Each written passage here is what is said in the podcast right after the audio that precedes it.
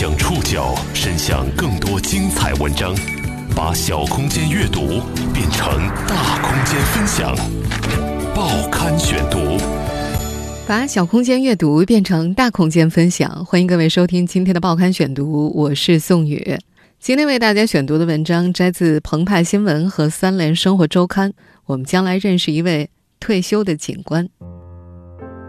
中国不缺画家，中国缺的是我们刑侦这样的领域当中的技术的模拟画像专家。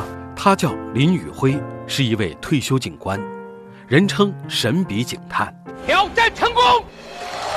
他曾因在央视节目中通过模拟画像刻骨寻人成为网红，也曾协助美国警察绘出张莹莹被害一案的凶手画像。退休后的他为自己定下了一个双百计划，为一百名被拐儿童、一百位革命烈士免费画像。在他模拟画像的六十多名被拐儿童中，目前已有五人与父母团聚。报刊选读，今天和您一起认识神笔警探林宇辉。六十一岁的林宇辉用“退而不休”这个词来形容自己目前的状态。退休前，他是山东省公安厅物证鉴定中心的高级工程师。二零一六年，因为在央视节目当中通过模拟画像刻骨寻人，林警官一时成为网红。在那期节目当中，他的模拟画像功力曾受到华人神探李昌钰的赏识。二零一七年六月，在李昌钰的推荐之下，林宇辉根据美国警方提供的三段模糊视频，绘出了张莹颖被害一案的凶手画像。而二零一九年十月十二号，广东警方则公布了涉及九起拐卖儿童的嫌疑人梅姨的最新画像。这幅画像同样出自林宇辉之手。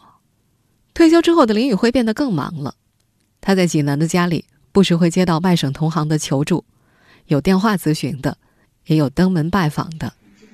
啊，山西铜川是吧？嗯，是。是吧？我们现在听到的录音是二零一九年十月十二号上午，在林宇辉的模拟画像工作室内，和陕西铜川的民警一起登门拜访的范桂莲，看到自己儿子二十六岁时的模拟画像，失声痛哭起来。范桂莲的儿子厉帅是一九九九年三月十一号失踪的，这个当时才六岁的孩子，在上学的途中疑似被陌生男子抱走，二十多年杳无音讯。十月十一号，陕西铜川市公安局应台分局的民警带着范桂莲夫妇来找林宇辉。那天向林宇辉求助的还有来自四川攀枝花市的两名被拐儿童的家长。林宇辉根据家长提供的孩子照片，连夜模拟画出了三名被拐儿童目前长大成人之后的头像。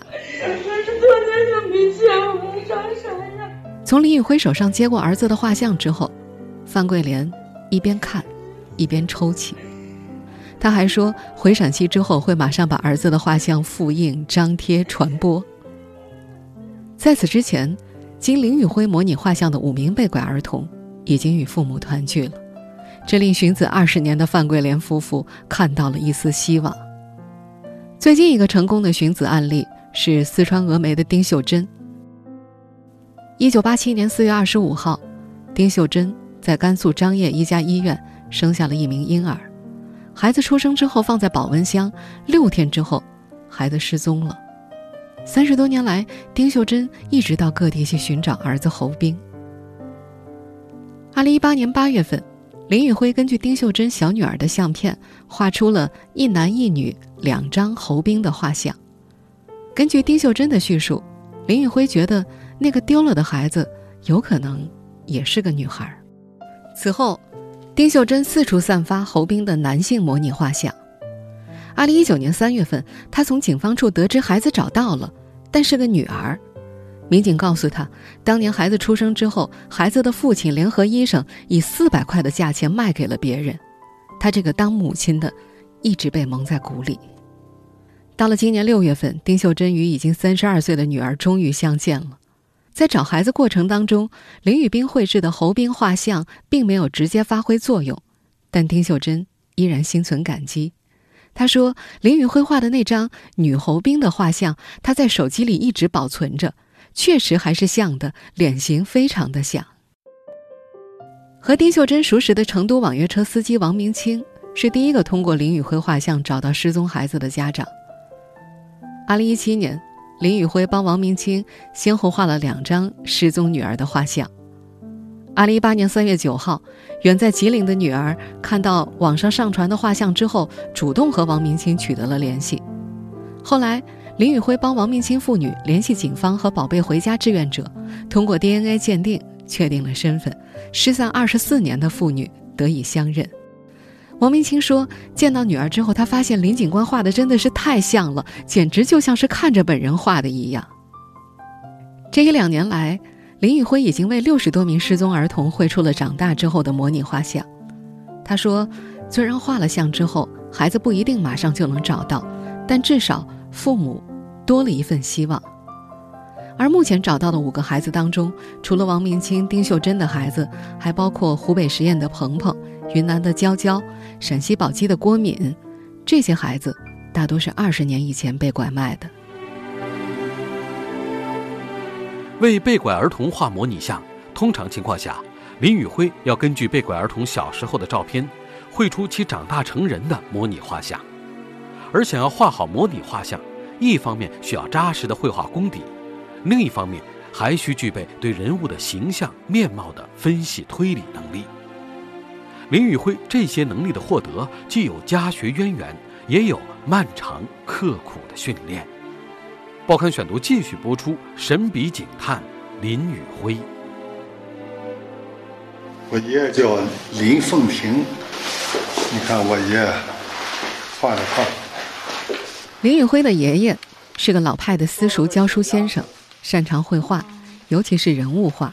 如果没有我爷爷，这这种画画，今天我还不知道是干什么。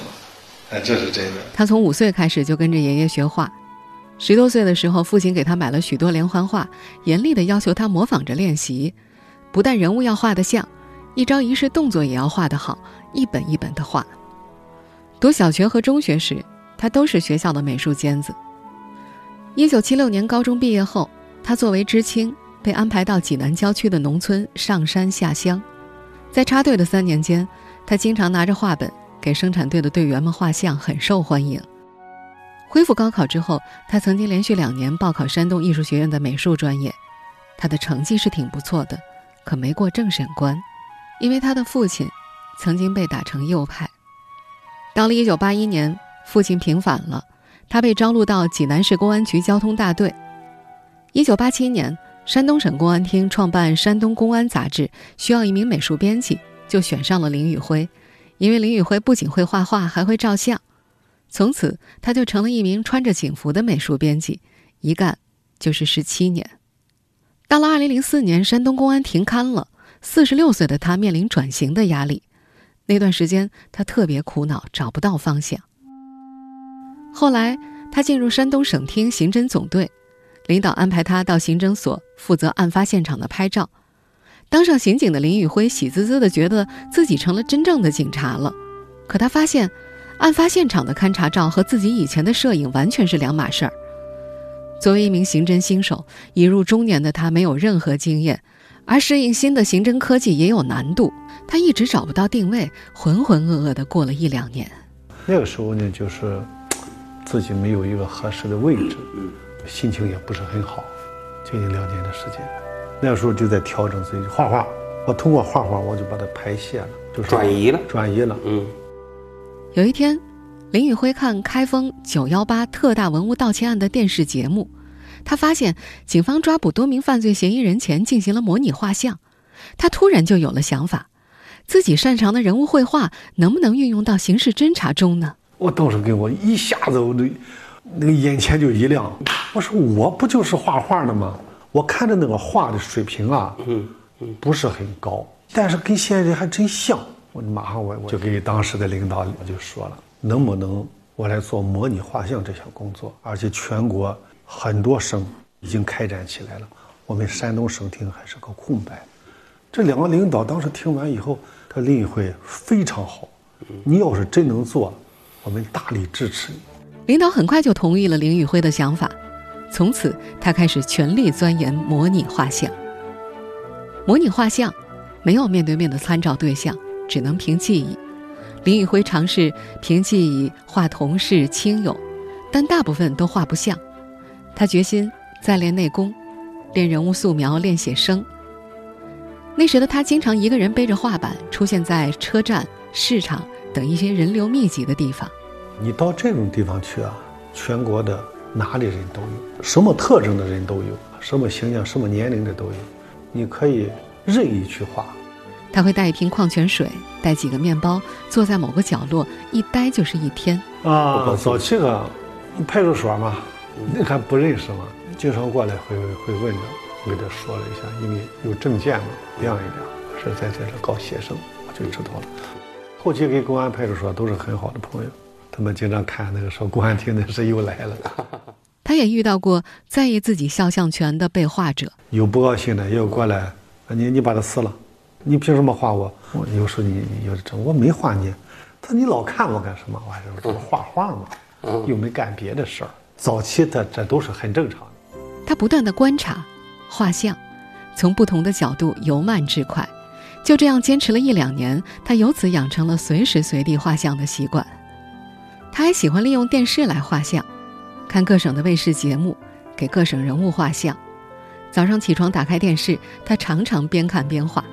妻子做好早餐，他就画好了几张甚至十几张人物画像。这么多年来，林宇辉画的人物头像至少有十万张，除了还原面貌。他还注重神态的模拟，注重人物在不同年龄阶段的面部变化。正是大量的画像积累，训练了林宇辉的观察力、记忆力和速画技巧。如今，他画一幅人物画像一般只需要两三分钟，快则一分钟，寥寥数笔，人物形象便跃然纸上。中年危机开启了林宇辉的事业转型之路，而他首次将模拟画像技术用于破案。是在2008年山东新泰特大纵火案的侦办中，凭借他画出的嫌疑人画像，警方很快抓获了纵火嫌疑人。这次成功也坚定了他走上这条路的信心。报刊选读继续播出：神笔警探林宇辉。2008年8月21号凌晨三点，山东泰安市下辖新泰市一家婚庆公司被人为纵火。造成一死两重伤。调查摸排的过程中，一家加油站的员工反映了一个情况：火灾前一小时，有名男子骑着电动车来，称车在外面坏了，问有没有柴油。得知没有之后，又问有没有汽油，这引起了加油工的怀疑，多看了那名男子两眼。那时，林宇辉已经转工模拟画像两年有余，但一直没有正式协助过破案，心理负担很大。领导找到他的时候，他一度不敢去动笔，说自己才弄这个没多久啊，怕出不了成果。领导告诉他：“你不去了解，不去实践，怎么知道自己行不行呢？”得到支持之后，他极为谨慎地从上午画到了下午，画了十几张，跟提供线索的加油工一一对比，还拉上窗帘，制造现场光线暗淡的感觉，方便辨识。渐渐缩为八张，最后缩成了一张。这张画像经过受害方辨认之后，很快就锁定了嫌疑人。这个案件后来被定性为同行恶性竞争导致的蓄意纵火。很快，民警将纵火嫌疑人肖某和幕后指使的老板马某抓获，林宇辉也因此被单位认定为有立功表现。这个案子侦破之后，《齐鲁晚报》以“模拟画像揪出纵火嫌犯”为题进行了报道。此后，山东省公安厅刑侦局专门为林宇辉成立了“林宇辉模拟画像工作室”，这是山东全省首个以民警个人命名的工作室。林宇辉记得，当时有些刑侦科技术岗位的老同志有意见，领导便去做工作。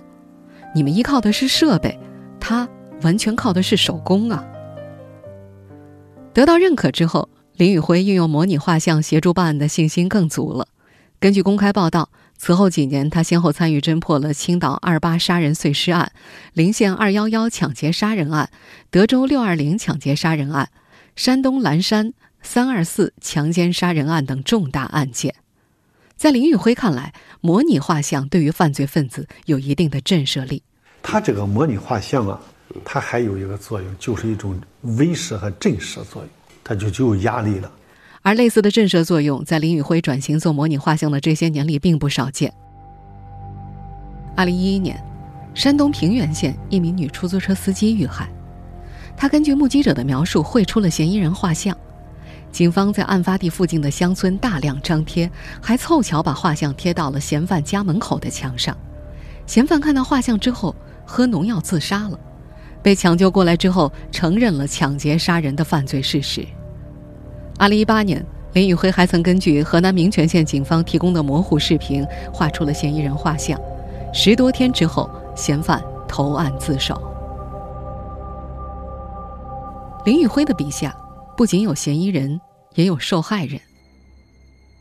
二零零九年春节刚过，青岛四方区一家小型工厂的工人，在荒野草丛当中发现了一个黑色塑料袋儿，打开一看，一颗女人的头颅滚了出来。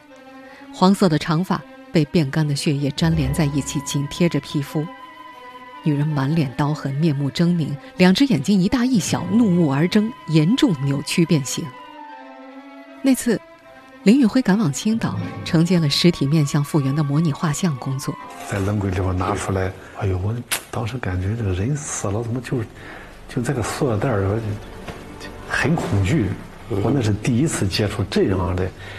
恶性的案件，我就想起一个叫死不瞑目。这个女士两个眼是瞪着的，脸上鼻子给割掉，脸上砍了七八刀。应该当时我警方分析，一是狠心，二一个呢，警方一旦找到毁容，就是有意识的把他的面容给把鼻子也都已经削掉了。我就跟法医说：“我说咱们一起人再看一看。”实际上，我让他们陪着我。那时警方掌握的所有信息，只有法医提供的。年龄在二十五岁到四十岁之间，他对着这颗头颅凝视、打量、分析，在深夜青岛的海风中，对着照片，在宾馆开始作画。冥冥之中，他总感觉有人盯着自己，脊背发凉。晚上一个人硬撑，就是硬撑，咬着牙，哎，把灯都开开。虽然别看这么大了，就是干警察，心这方面的心理素质还真不行。就认真的去分析，靠自己的一种理解，慢慢的绘制出来了。在调整了三稿之后，他画出了这个头颅复原之后的画像。那是一位四十岁左右的女性。回到济南之后，他还连做了三天的噩梦。回来这近三天，几乎就是晚上睡觉就是这个女人的头在旋转。这个过程呢，大约一周以后，慢慢慢慢的就平静了。在模拟画像完成大约一个月之后，青岛当地一个小区的居民指认，这幅画像是自己失踪的邻居。警察随即根据这个线索破案，凶手证实是女子的丈夫，杀人之后将尸体卸为六块。凶手承认，削去受害人的鼻梁就是为了不让人认出来。二零一三年前后，视频监控在刑侦中越来越多的应用。林宇辉见其中人像多数较为模糊，于是开始研究视频中的模拟画像。他有自己的一套训练方法，训练自己只看局部推出全貌的本领，比如只通过侧面或者上半部脸推测人的全脸，只看几秒立马画出样貌等等。到了今天，林宇辉的脑海当中早就积累出了一个人脸万能模型。他说自己画人非常注重人的神态。讲究人像的神形兼备，平时看人更是如此。一个微妙的表情或者不经意的小动作，都会刻在他的心里，乃至他的画笔里。通过模拟画像协助多地警方破案后，林宇辉在业界的名气越来越大，有了“神笔警探”之称。而他真正成为全国性网红，始于2016年央视播出的《挑战不可能》节目。报刊选读继续播出《神笔警探林宇辉》。掌声有请林警官进入挑战位。在央视这档励志挑战节目的第二季常规赛当中，林宇辉通过三张打满马赛克的模糊图像，从舞台上的四十八名女孩当中准确找到了目标。挑战成功，三问全中。而在决赛当中，他则根据六岁女童的模糊头像画出了她二十岁时的模样，然后从舞台上的三十名外貌相似的姑娘当中找到了对应的目标。我现在有答案了。林宇辉说：“从六岁到二十岁，外貌可能变化较大，但面部骨骼基本不会有太大变化。他把这种画像找人的方法称为‘刻骨寻人’。成功！九号这位姑娘。哇！这两期《挑战不可能》节目播出之后，画像的林警官出名了。”他就这么成了网红，尽管那个时候他还搞不清楚“网红”这个词到底是什么意思。在央视挑战不可能的节目录制现场，节目评委、国际刑侦鉴识专家李昌钰博士将一枚印有他名字的警徽戴在了林宇辉的胸前。他还说，林宇辉在常规赛当中的挑战让他叹服。美国的模拟画像专家看到这个节目也赞不绝口。没想到。半年之后，美国警方还真的通过李昌钰团队和林宇辉联系上了，这源于震惊中美两国的张颖颖遇害案。张颖颖的故事，报刊选读以前为大家讲述过。二零一七年六月九号，二十七岁的中国赴美交流学者张颖颖在伊利诺伊州失踪。案发一周之后，李昌钰的助理、赴美访问的法律学者刘世全给林宇辉打来电话。他说：“李博士向美国 FBI 推荐了林宇辉，希望林宇辉根据模糊的视频为犯罪嫌疑人画像。林宇辉当时正在住院治病，思考再三之后，跟医生请假回家研究案情。他收到了美国警方提供的三段视频，一段是嫌犯在路边接张一颖上车，另两段是车子在公路上行驶，整个过程嫌犯都没有下车。”林宇辉说。这次超过了挑战不可能的难度。他收到这三段视频之后，发现由于拍摄的距离较远，画面当中只能看到车子，根本没法看清车内的人影。他于是联系了兰州市检察院的视频专家毛义红，请对方提取了视频当中的两帧画面，放大之后依稀可以看到驾车嫌犯的模糊侧影。林宇辉没有灰心，经过分析，他一度觉得嫌犯是巴基斯坦人或者印度人。最后，根据模糊的鼻子形态等特征，他判断嫌犯是美国白人，不超过四十岁，很可能还留了胡须。是个白人，但我感觉是有胡子，但胡子有多么长，不知道。这就是我取了一个叫折中。分析几天之后，他连夜把嫌犯头像画了出来。他揣测这名男子有戴棒球帽遮头的可能，便又画了一张戴帽子的头像。当年六月二十四号凌晨。林宇辉将两张嫌犯的画像传给了在美国的刘世全。二十七号，刘世全通过中国驻芝加哥领事馆把画像交给了美国警方。三天之后的六月二十三号，美国 FBI 就逮捕了二十八岁的杀人嫌犯克里斯滕森。媒体披露的画面显示，这名嫌犯蓄着胡须，眼睛、鼻子和面部轮廓与林宇辉画的头像很相似。仅过一天，新华社微博、新华国际的报道就援引刘世全的话。一名中国模拟画像专家提供的嫌犯画像令美国警察非常震惊，也非常佩服。很快，中国警察震惊 FBI 等报道在媒体出现，林宇辉也再一次成为了网红。而他所绘制的张英颖案嫌犯画像的原稿也被中国政法大学证据科学研究院收藏。再次成为网红之后，林宇辉觉得个别媒体的报道有些夸大了。他表示自己从来没讲过美国警方是通过他的画像才抓住嫌犯的。从抓住嫌犯的时间上判断，画像可能只起到了辅助核实的作用。二零一七年，经李昌钰推荐，林宇辉加入了国际法庭鉴定协会，成为这一协会唯一的一名亚洲模拟画像专家。您正在收听的是《报刊选读》，神笔警探林宇辉。二零一七年年底退休之后，林宇辉被天津一家司法鉴定中心聘为高级专家顾问，他的工作日程依然排得很满。二零一九年三月，他还应广东警方的邀请赴广东调查，之后绘制出了犯罪嫌疑人梅姨的最新模拟画像。梅姨是申聪被拐案的关键中间人，他还至少牵涉了九起拐卖儿童案。林宇辉表示，和梅姨一起生活过的人说，这次画出的梅姨画像和本人的相似度有百分之九十。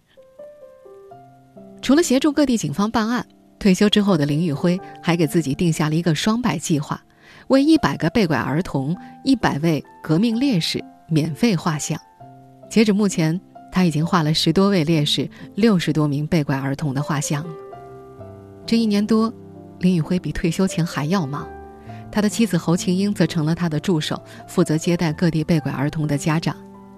侯琴英在十八岁时为救儿童和歹徒搏斗，身中十一刀，伤愈之后被团中央授予“见义勇为勇士”的称号。她非常理解丈夫的爱心和正义感，但是又很担心丈夫的身体。林宇辉曾经多次因为心脏病住院。侯庆英说：“丈夫有个最大的缺点，就是不忍心拒绝。很多时候，侯庆英会扮演那个黑脸的。”她瞪了一眼身边的林宇辉，说：“他不狠心，咱狠心，咱不狠心不行啊！他太累了，吃不消的。”侯庆英现在每月仅安排丈夫为三名被拐儿童画像，目前在微信群里排队的还有三百多人。一旁的林宇辉则笑着说。自己的身体虽然有点问题，但再干个十年，应该问题不大。